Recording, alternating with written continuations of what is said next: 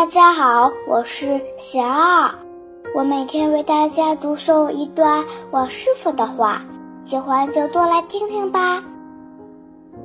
拔草不如种粮。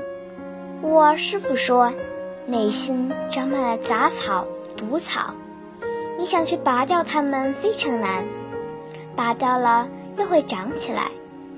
那最好的办法就是去种庄稼。内心有一个正面的目标，积极的需求，勤勤恳恳的每日劳作，不知不觉中杂草就减少了。大家有什么问题想问我师傅的，请给贤二留言，贤二会挑选留言中的问题，代为向师傅请教。然后在今后的节目中回答哦。